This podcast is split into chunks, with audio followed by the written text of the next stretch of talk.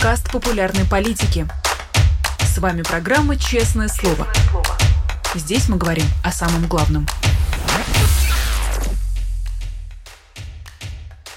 Друзья, всем здравствуйте! Вы смотрите канал «Популярная политика». Это программа «Честное слово». Меня зовут Саша Макашенец. Спасибо большое, что подключились. Не забудьте поставить лайк, не забудьте написать комментарий. А также, если смотрите в прямом эфире, не забывайте про то, что у нас есть чат, там можно все обсуждать, я за ним слежу и также задавать вопросы. Ну есть суперчат, куда можно отправлять платные вопросы, либо какие-то комментарии. В конце эфира обязательно озвучу комментарии. Ну а вопросы адресую нашему сегодняшнему гостю. Это Руслан Соколовский, блогер. Он к нам подключается. Руслан, приветствую. Приветствую.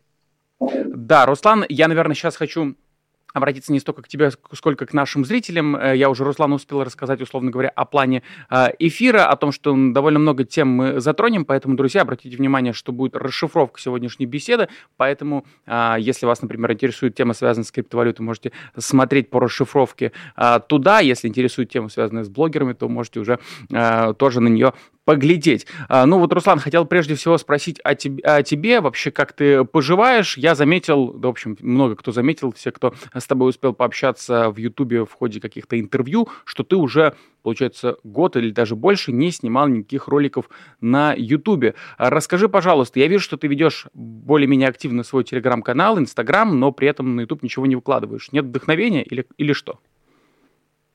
А, скажем так, Какое-то время дела у меня шли хорошо, и я наладил свою рутину, снимал с одним и тем же оператором на одной и той же студии.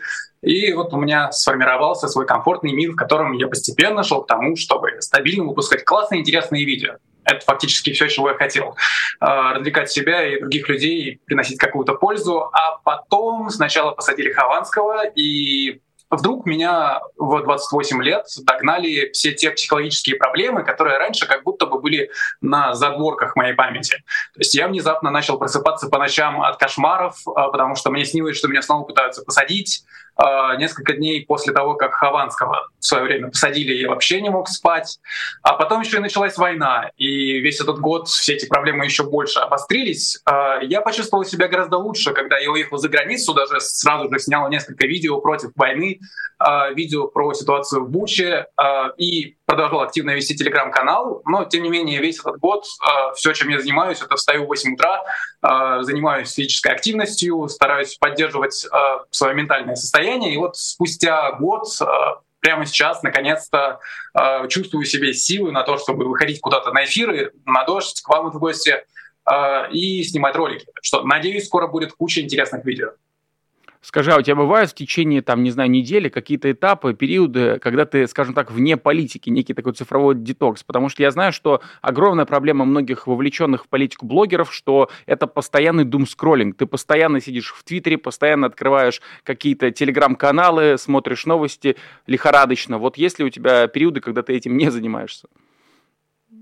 Э, я думаю, что самый сильный период дум-скроллинга был, конечно, в то время, когда война только началась. Я, по-моему, проводил 11 часов в сутки, просто уткнувшись в экран телефона. А сейчас же у меня бывает такое, что я провожу по несколько часов э, в спортзале или я иду в поход на целый день, и фактически интернета там практически нет, и поэтому я не могу э, сидеть в интернете. Но во многом моя работа прямо сейчас связана с тем, чтобы следить за новостями. Для того, чтобы сделать пост в Телеграме, мне нужно прочитать огромное количество новостей, постов в Твиттере, в Инстаграме, посмотреть кучу YouTube-роликов. Поэтому у меня до сих пор экранное время — это часов 7-8 ежедневно. Угу. Ну, в любом случае, я прекрасно, прекрасно это понимаю, но вот я знаю, что э, ты успел пожить в нескольких странах за этот период, ну, даже, наверное, если брать за период за последний год, наверное, там несколько стран наберется. Я так понимаю, что у тебя сейчас одна из задач это побольше попутешествовать, посмотреть на другие страны и как там живется. Расскажи немножко о своем опыте. На данный момент я побывал в Казахстане. Притом с Казахстаном забавная история, потому что там я переходил границу пешком, так как я приезжал в Россию продавать э, квартиру, э, и внезапно обнаружил, что началась мобилизация. А я вполне себе призывной, потому что законы изменили, и несмотря на мой срок в СИЗО, который я там провел, и несмотря на то, что я судимый, теперь уже призвать меня можно.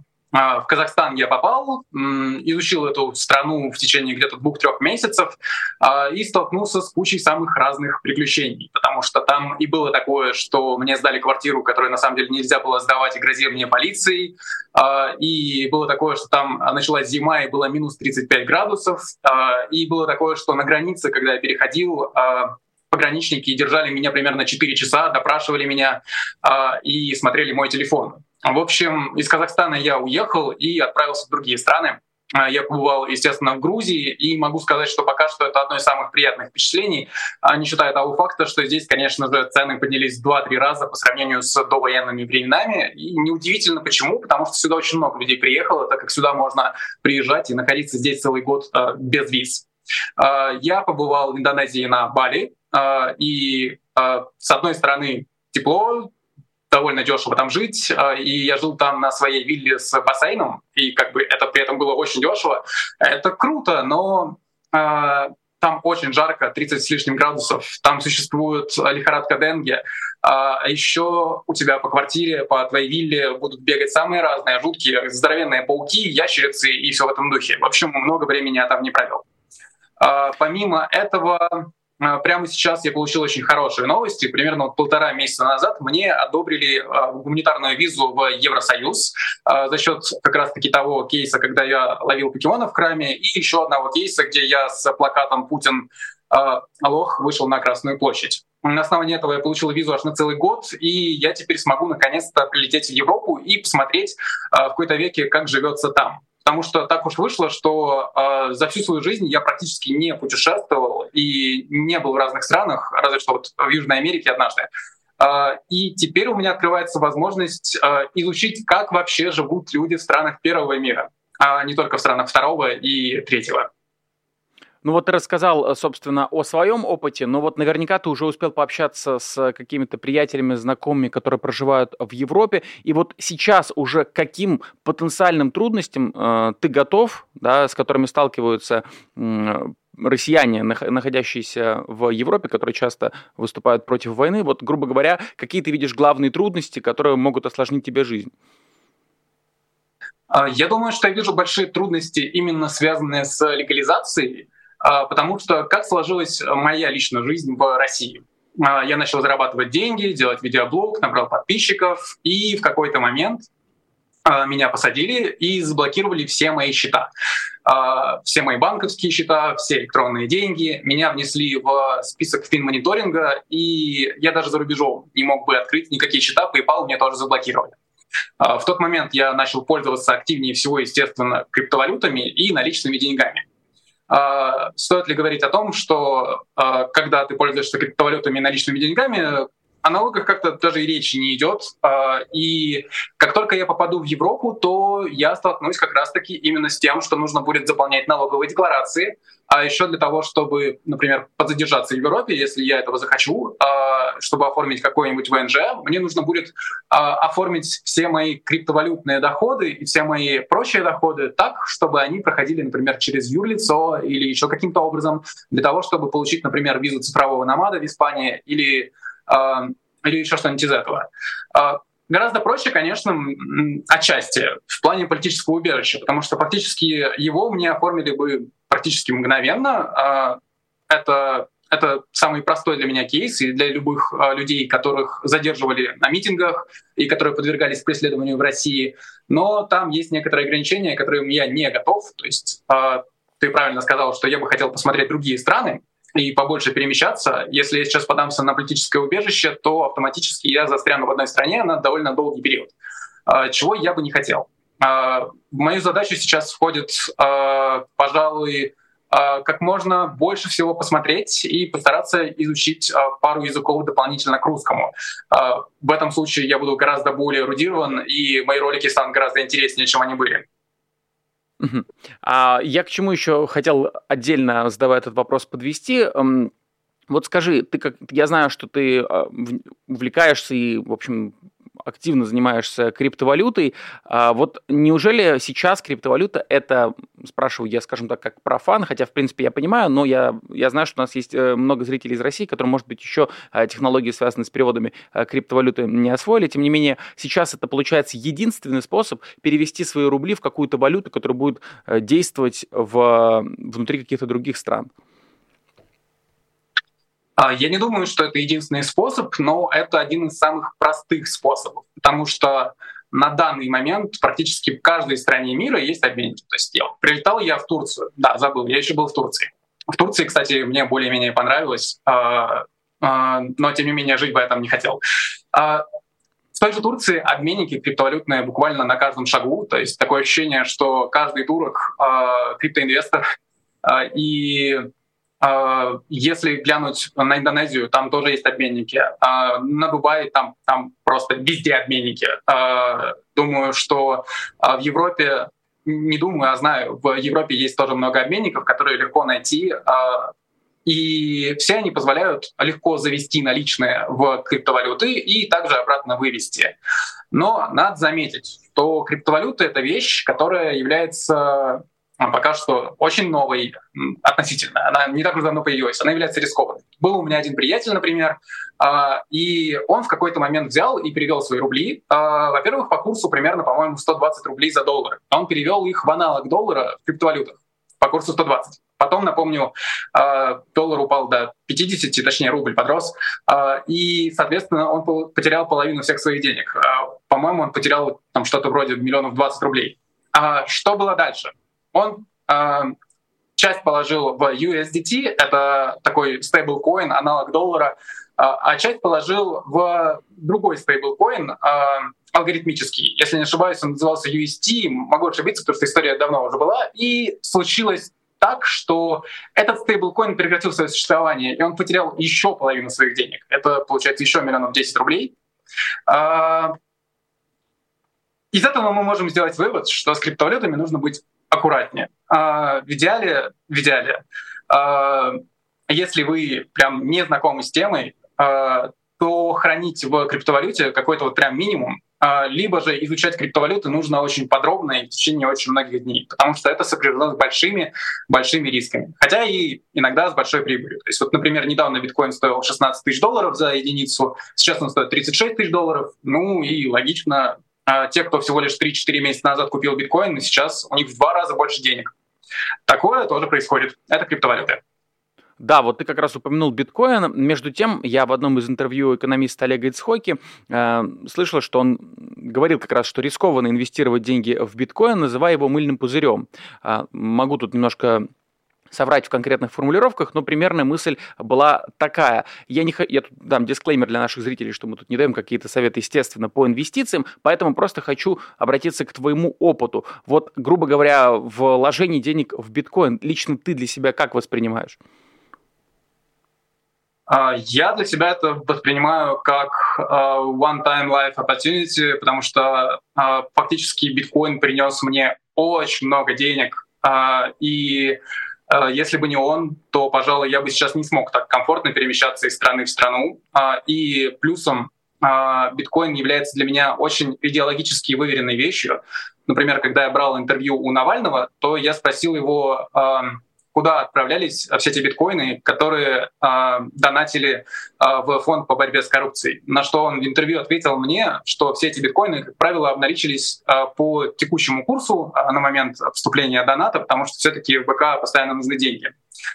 Тем не менее, получается, что у БК были довольно большие счета, зарегистрированные в России, на которых хранились рубли, а, как раз таки, я понимаю, в том числе биткоины переводились в эти рубли, и со временем все эти счета заблокировали, и ФБК лишился огромного количества доступных денег. С биткоином такого произойти в принципе не может по очень понятным причинам, потому что конкретно тот человек, у которого есть э, приватный ключ от кошелька биткоина, вот только этот человек этими биткоинами фактически и владеет. И никакое государство эти деньги забрать у вас не сможет в том и э, самая главная суть э, биткоина в том, что это такая альтернативная система, которая позволяет противостоять во многом государству. Вот как я в свое время противостоял ему и улучшал свою жизнь. Потому что вот заблокировали у меня все счета, но мне по большому счету плевать, потому что у меня есть биткоины, потому что эти счета у меня не заблокируют. Бывают исключения, если к вам ворвутся силовики прямо в квартиру и заберут у вас оборудование, начнут вас пытать и заберут у вас приватники, но так у вас и обычные деньги могут забрать, а не только биткоины. Так что, в принципе, аргумент, я думаю, тоже невалидный. А, поэтому я думаю, что биткоин прямо сейчас а, это вещь, которая может вполне себе помочь человеку как раз-таки а, уйти от внимания тоталитарного государства и позволить сохранить свое какое-то состояние, которое есть, и во многом есть шансы даже на то, что что-нибудь что вырастет. Дело в том, что у биткоина есть несколько довольно объективных предикторов роста, в частности, тот же халвинг — это когда уменьшается награда майнеров, и поэтому на рынке становится меньше биткоинов, и по этой причине как раз-таки создается дефицит биткоинов на рынке. Когда он возникает, то, соответственно, курс биткоина растет на фоне дефицита.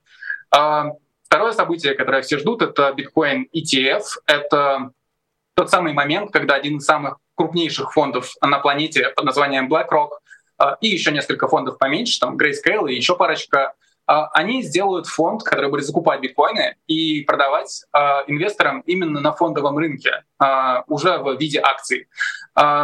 ETF — это вещь, которая может привести к тому, что биткоин как раз-таки пробьет 100 тысяч долларов, и все ожидают этого события примерно через полгода или чуть дольше, потому что через полгода будет халвинг, и примерно через полгода намечены даты по принятию комиссии США по ценным бумагам данных Э, данных фондов, фондов с большим количеством биткоинов, и которые будут продаваться как раз-таки институциональным инвесторам. О каких деньгах идет речь? Ну, по-настоящему огромных, то есть капитализация биткоина вполне себе может вырасти раза в 2-3, и это интересно.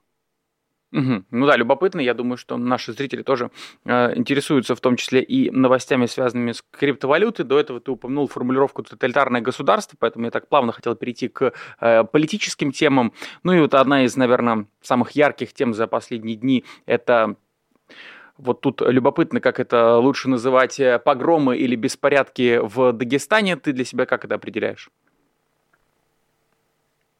Я думаю, что это довольно жуткая ситуация. И э, я выработал, вот мы уже говорили про дом скроллинг, и со временем, из того, что я каждый день часами смотрю на все эти новости, у меня выработалась как будто бы некоторая толерантность. И э, я очень рад, что э, никто не умер в ходе этих погромов. Это ужасно было бы, и тогда бы уж точно было не посмеяться. Но вот эта вот картинка с турбиной самолета, и когда а, один из жителей Махачкалы смотрит в турбину самолета и пытается найти там еврея, если честно, это, это смешно. А, и одновременно с этим я, я понимаю, что ситуация жуткая. Мне кажется, что как раз-таки э, дагестанцы и люди в Махачкале э, вообще в жизни практически никогда евреев-то особо не видели и с ними лично не сталкивались. И здесь мы видим пример того, как впервые происходит ситуация, при которой э, ну, вот в современной истории, в, получается, этом десятилетии телевизор и социальные сети привели к тому, что люди в виде разделенной толпы вышли и начали погромы. Притом вместо еврея они поймали только одного узбека. А, получается, что теперь всем можно бояться, мало ли вдруг их теперь примут за еврея, в том случае, если они попадут в Дагестан.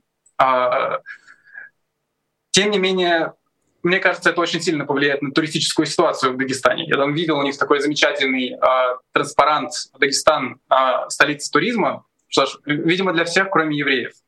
Э, мне кажется, что в ближайшее время явно не стоит э, ехать в страны, которые отличаются повышенным уровнем э, склонности к тому, чтобы поддаваться пропаганде и а, в ответ начинать активные силовые действия в отношении рядовых людей.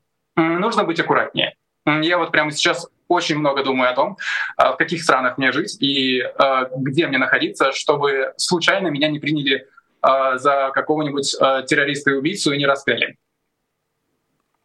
Руслан, я, наверное, анонсирую для наших э, зрителей, которые, может быть, там не особо следили, в том числе за твоим каналом, больше узнавали из новостей, все, что касается твоей персоны, то, что ты э, являешься либертарианцем. И вот э, я так немножко забегая вперед, хочу спросить, вот раз ты упомянул, э, что выбираешь разные страны, На твой взгляд, к либертарианскому идеалу какая страна сейчас э, ближе всего?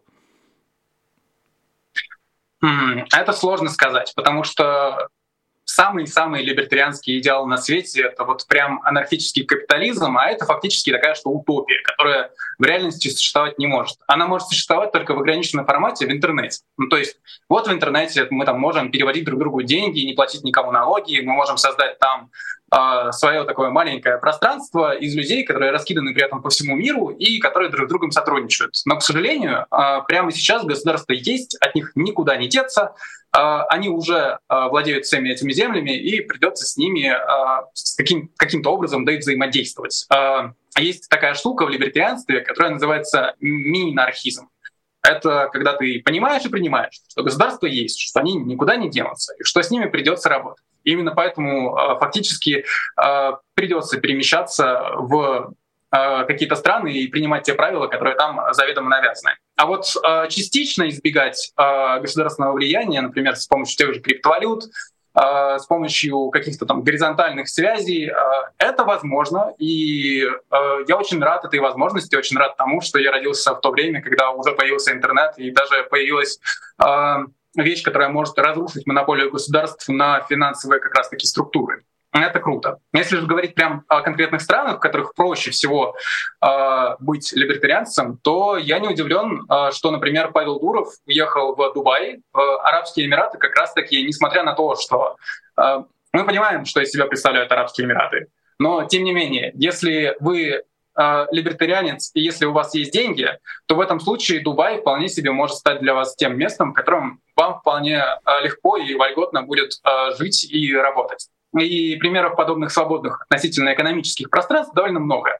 Э, почему они являются э, хорошим вариантом для тех людей, которые как раз-таки э, находятся там на относительно птичьих правах, это потому что там уже есть экономическая свобода, и при этом те люди, которые туда приезжают из границы и не родились в, самих, в самом Дубае, э, они имеют и довольно большую культурную свободу, потому что они не принадлежат к тому, э, к тому пространству, к тому культурному полю, которое Дубай там сейчас находится. То есть их жене, в случае чего не придется обязательно находить полностью закрытой одеждой по улице. В этом, мне кажется, и отличие. Но ни одной либертарианской страны мы сейчас не видим. Есть некоторые надежды на то, что что-то изменится в Аргентине, потому что появились новости о том, что там есть все шансы победить у либертарианского кандидата в выборах, и будет интересно посмотреть, что сделает либертарианский президент на таком посту и вообще займет ли он этот пост. Ну, либертарианством еще, я думаю, успеем обсудить в частности в разрезе либертарианцев в США, где довольно любопытные трансформации в этом отношении происходят. Но между тем, возвращаясь к теме Дагестана, раз мы упомянули э, государство вообще как, э, скажем так, как понятие, как явление.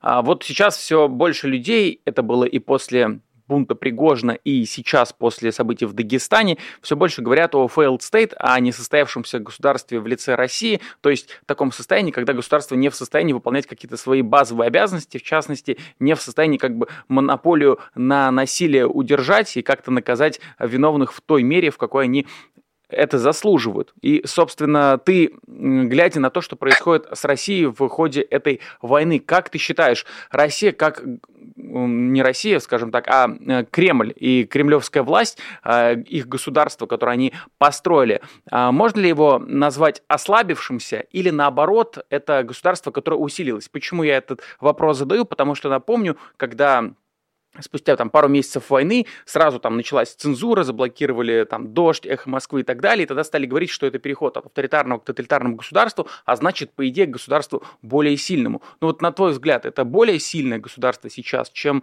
до этого? Я думаю, что мы имеем ситуацию с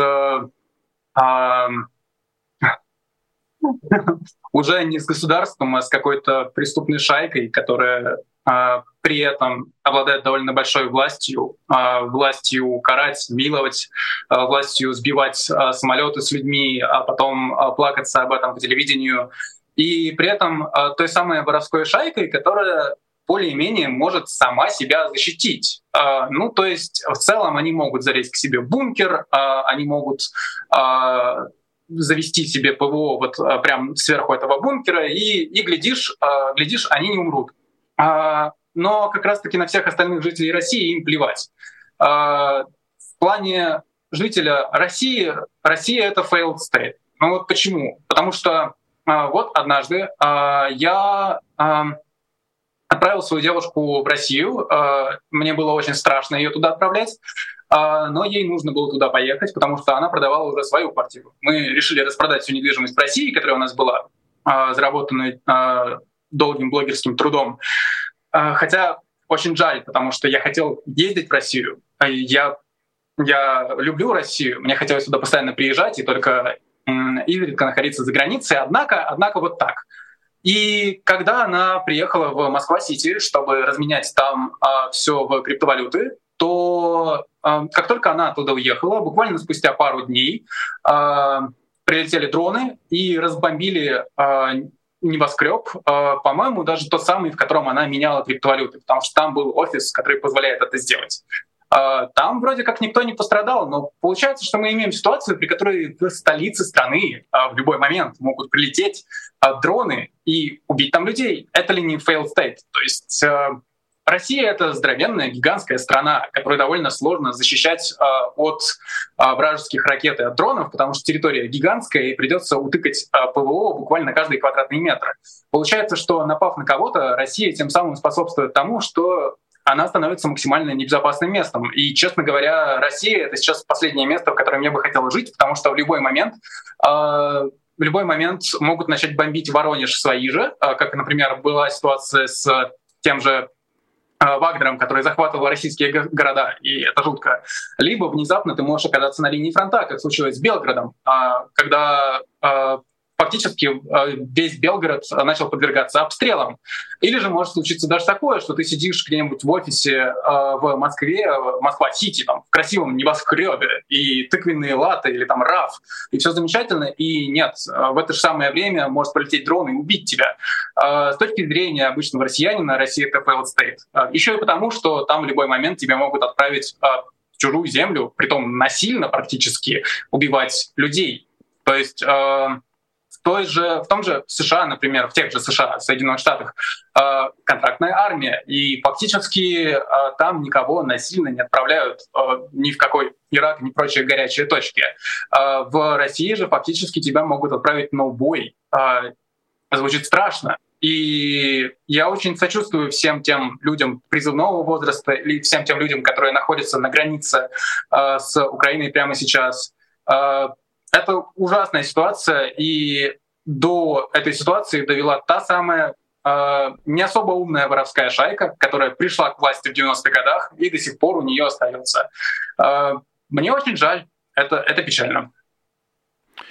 И хотел еще один тебе вопрос задать, уже касающийся, скажем, в широком смысле селебрити. У «Медузы» не так давно, пару дней назад, вышла статья как устроена кремлевская система покаяний для артистов, выступивших против войны. И там речь идет как раз о том, что для тех, кто сначала выступил против войны, для них вот уже это вроде Рома Зверя, я так понимаю, Диана Арбениной в том числе, она тоже попала под эту а, раздачу, и как бы Кремль в том или ином виде заставляет этих артистов потом покаяться, как-то, не знаю, окупную свечу в руках поддержать с кем-то, я не знаю, спеть песню, съездить на Донбасс, э, значит, посмотреть на а, военных, с ними как-то там пообниматься и так далее. Вот на твой взгляд, глядя за тем, что а, происходит, как ты думаешь, эта система, она в данный момент пока что касается только тех, кто выступил против войны, но дальше она будет расширяться. Будет ли касаться это и тех, кто аполитичен и кто с 24 числа вообще на тему политики не высказывался? Заставит ли их как-то свою позицию проявить? Я думаю, что все возможно.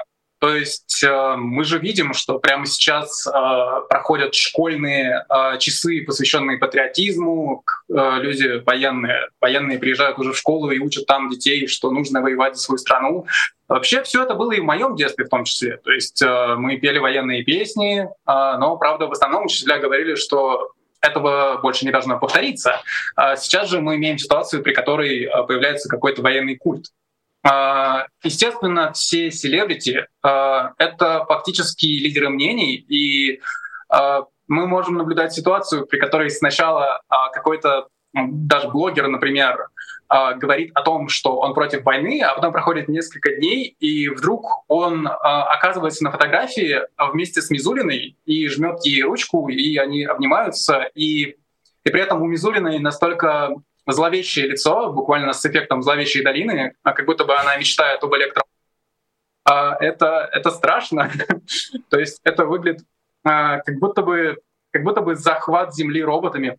А, это будет продолжаться. То есть а, уже добрались даже вот до разных а, инфоблогеров или инфосекант, как их называют, что, мол, они не платят налоги, а ведь, как известно, Родина не хочет лечить больных детей или обеспечивать образование. Ни в коем случае она хочет отправлять деньги на войну, и вот, и вот даже у них пытаются добыть налоги и заставляют раскаяться. Я помню, что Некоторые певцы, например, высказывались против войны, а потом появились в клипе «Шамана» на фоне танков.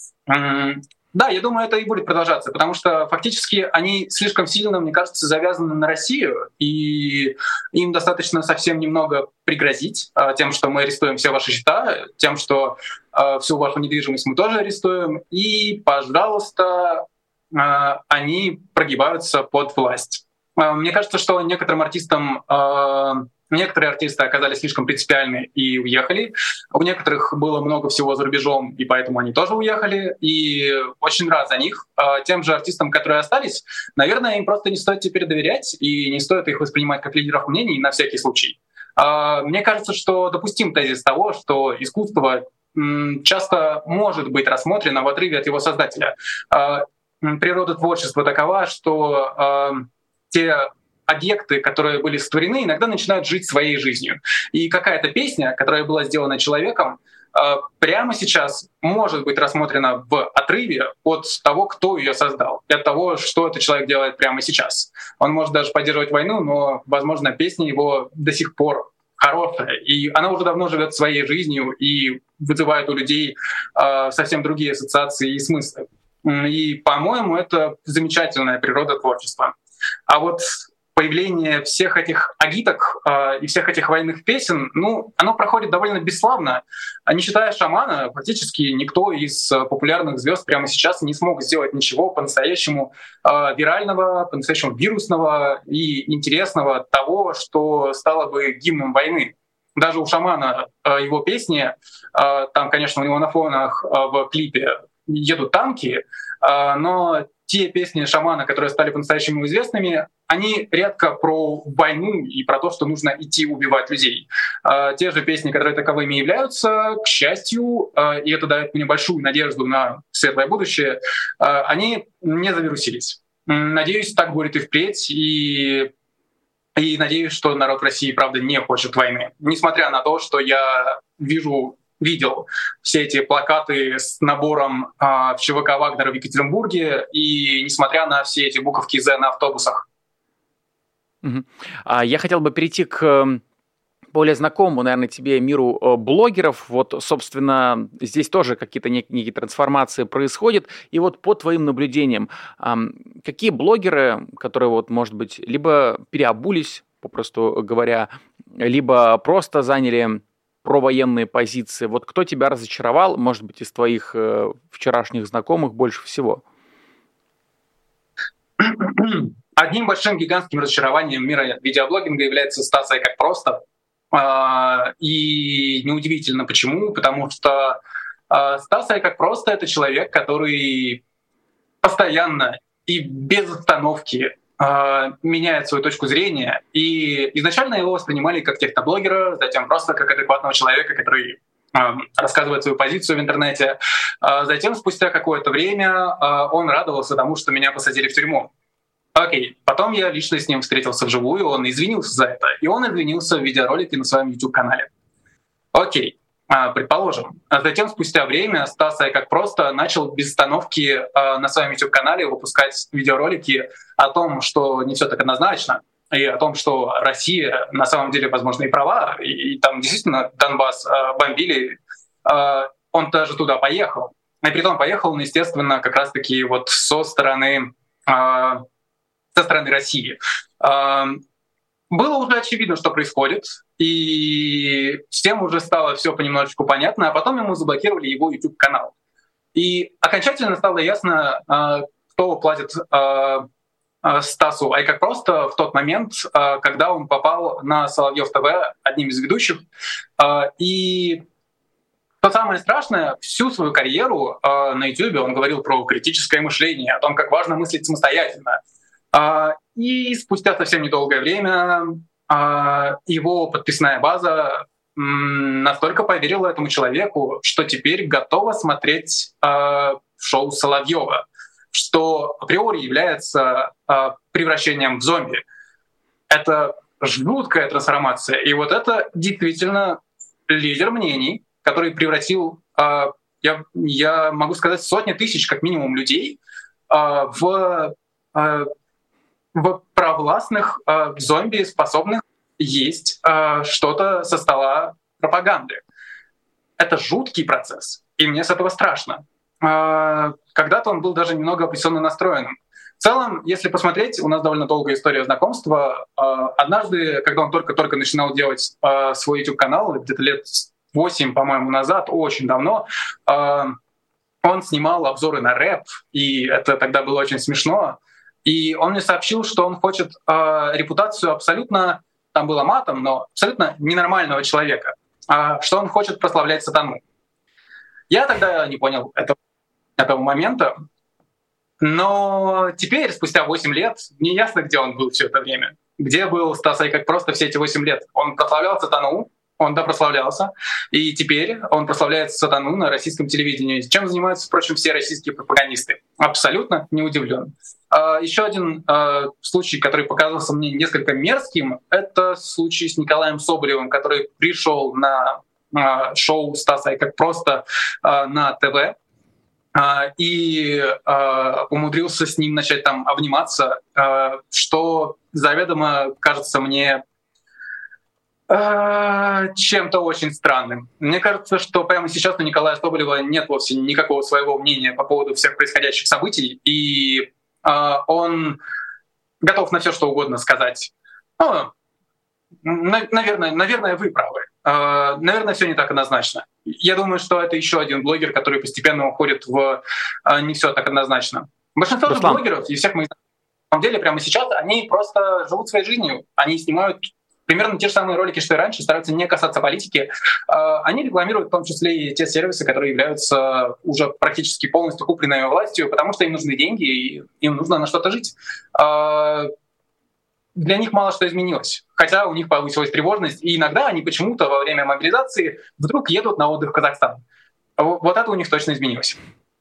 Ну, это да, это понятная стратегия. Собственно, тут, ну, в общем, и осуждать грех, потому что, понятно, люди бегут от войны, здесь э, от войны оккупационной и агрессивной. Но между тем, ты упомянул Николая Соболева и Стаса как просто, ну давай уж из последнего, раз ты сказал про Николая Соболева. Я видел и послушал полностью выпуск э, вашего подкаста с Николаем Соболевым и с Лариным это год назад, получается, этот выпуск выходил, летом прошлого года. И там казалось, что Николай Соболев, ну, во всяком случае, занимает такие антивоен... Э, подчеркнуто антивоенную позицию, но с поправкой на то, что он живет в России, поэтому высказывается очень осторожно. А последние его ролики я смотрел, вот, наверное, может быть, которые выходили месяц, может быть, два назад, они уже такие, в, в, в данном случае, естественно, Владимира Путина там практически никак не осуждает, потому что это опасно, но очень активно, например, э, критикует либеральную оппозицию, причем используют довольно такие манипулятивные приемы. Вот на твой взгляд,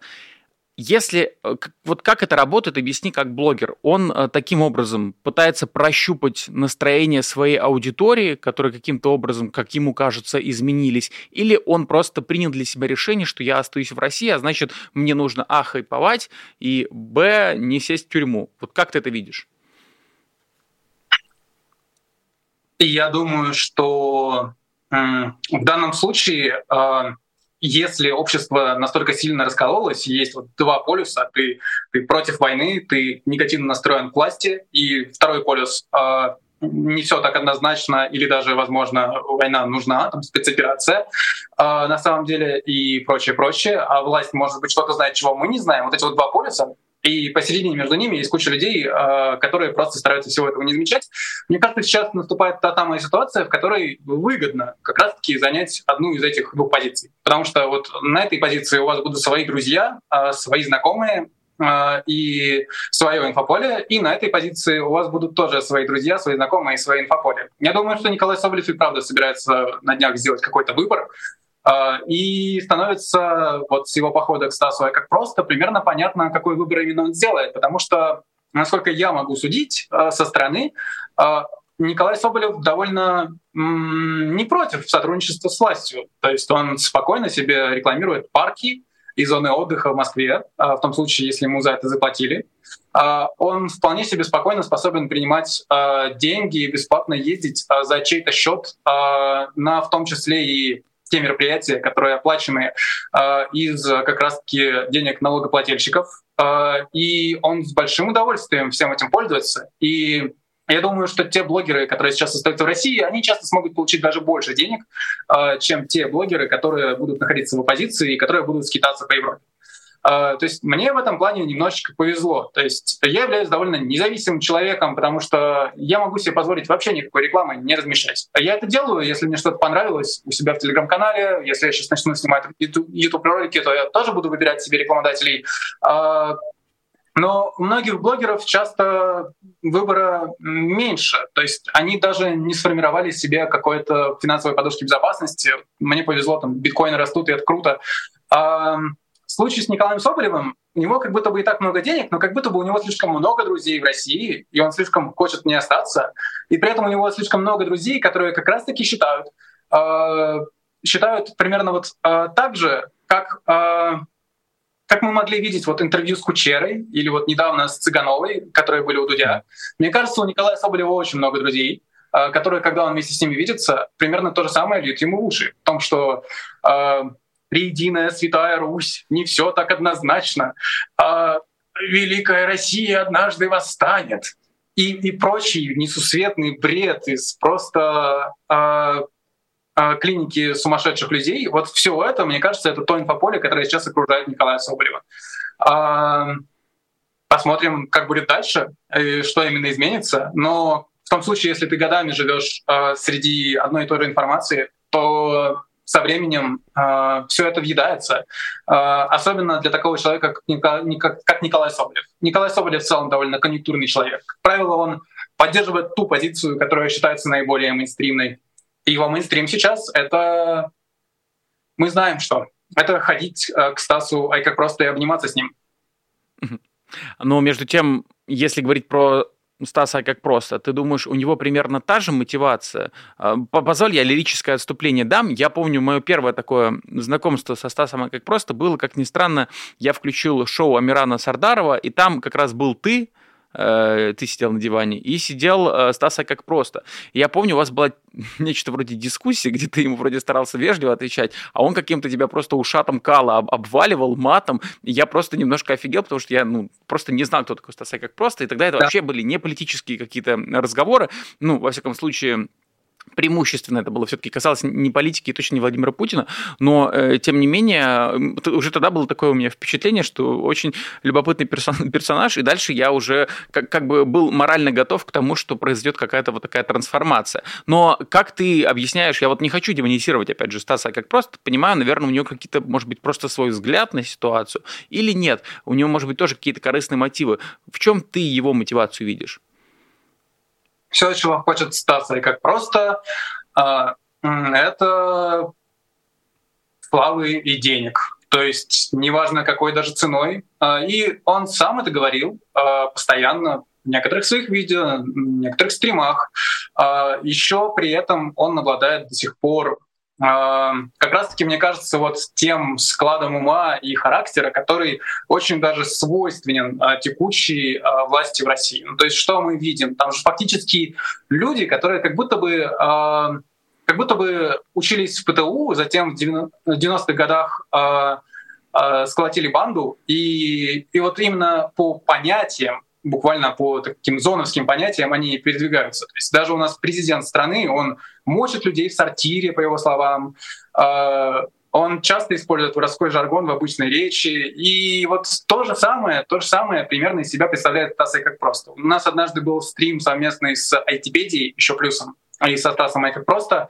А, и там фактически Стас как просто и вовсе говорил, что хочет меня, а, по его словам, ушатать, если не ошибаюсь.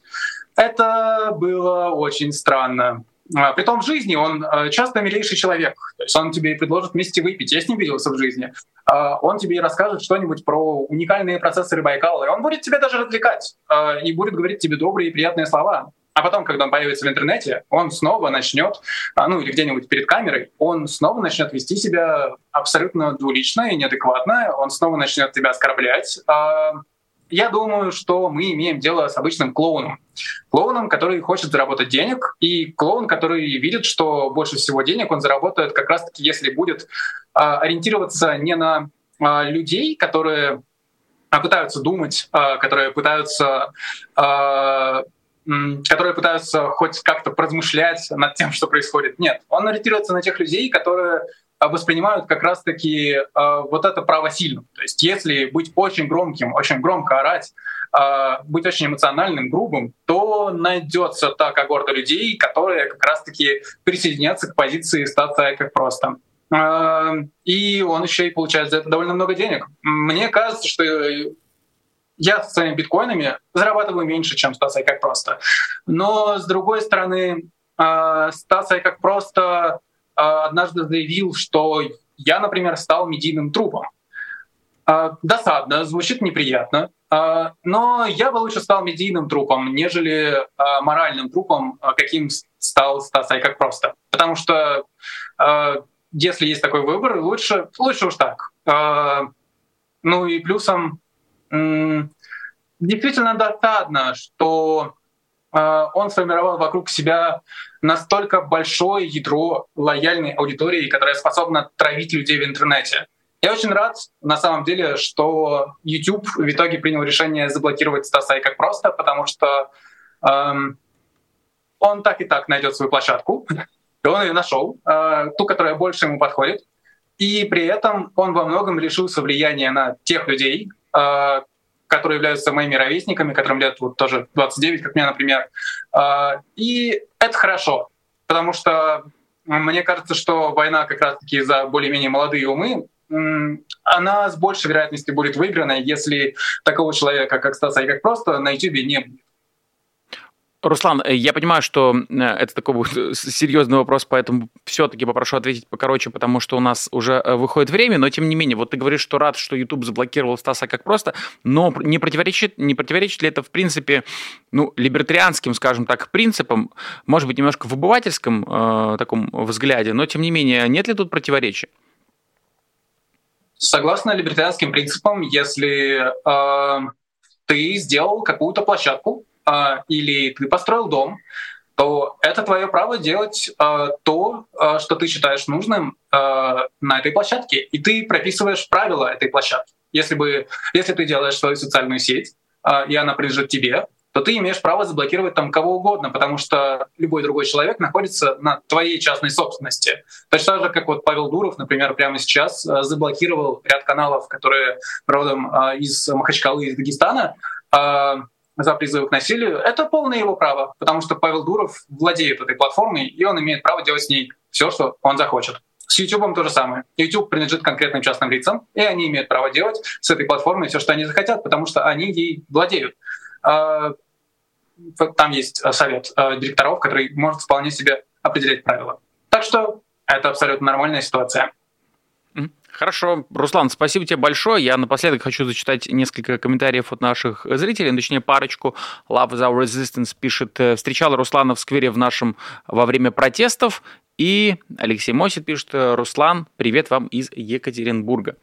Ну что ж, э, я думаю, ты и сам с комментариями в чате и не только в чате а, успеешь ознакомиться после нашего эфира. Руслан Скаловский, блогер, был в нашем сегодняшнем, в нашей программе «Честное слово», за что ему огромное спасибо, друзья. И напоминаю, что вы можете становиться патронами формата «Честное слово». Если вам нравятся такие обстоятельные беседы с разными гостями, то, пожалуйста, по QR-коду переходим, становимся патронами на платформе Patreon, и ваше имя вот также появится в списке тех, кто вот в этой бегущей строке, кто нас уже поддерживает. Снимаю шляпу, друзья. Большое-большое вам спасибо. Ну и не забывайте про суперчат, супер спасибо и прочие приятности Ютуба, которые позволяют нас финансово поддержать. Ну а самое простое честный лайк можно поставить, за что тоже будем благодарны. На этом все. С вами был Александр Макашенец, был Руслан Соколовский. На этом все. Прощаюсь. До свидания.